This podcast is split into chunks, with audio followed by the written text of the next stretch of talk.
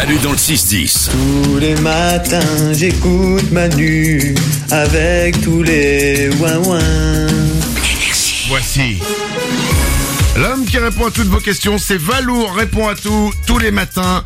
Grâce à vos questions que vous lui posez sur l'application Manu dans le 610, vous envoyez des messages vocaux. On commence par une question de Lou sur une expression bien connue. J'aimerais te poser une question. Pourquoi on dit essuie tes larmes de crocodile Bisous à tout le monde. Mais oui, c'est d'où que ça vient donc Alors verser des larmes de crocodile, c'est faire semblant de pleurer pour obtenir quelque chose. Ouais. L'expression, ça vient d'une légende de l'Égypte antique, et la voici cette légende. Sur les bords du Nil, les crocodiles gémissaient et pleuraient très fort. Pourquoi? Parce que les personnes intriguées par le bruit s'approchaient et se faisaient alors dévorer. Elles étaient victimes de ces larmes de crocodile qui sont donc des fausses larmes. Ah, Mais c'est une légende, c'était pas vrai.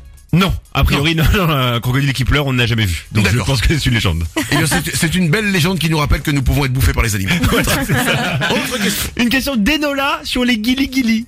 Pourquoi, lorsque quelqu'un nous chatouille, nous rigolons, alors que si nous nous chatouillons nous-mêmes, ça ne nous fait pas rire?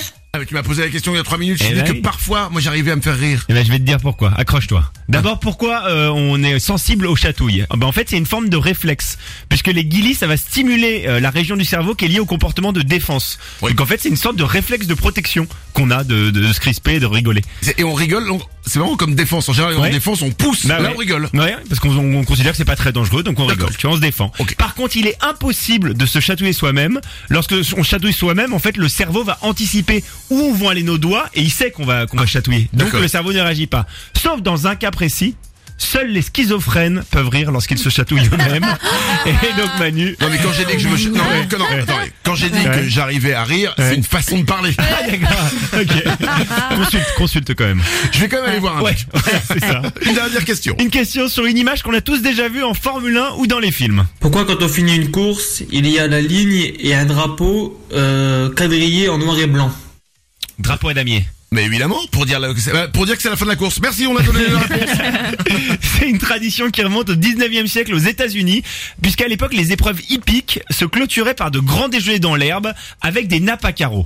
Et pour signifier que le repas était prêt et donc que les épreuves prenaient fin, eh ben on se mettait à agiter ces nappes à carreaux Ah ouais. pour dire allez les gars c'est fini venez à table. Et en fait la tradition est restée ensuite. Ah, faut l'agiter avant d'avoir installé le- la bouffe dessus. Oui, quoi. oui. Sinon, bah, j'agite. Ah, merde. Bon, bah, on a rien à bouffer.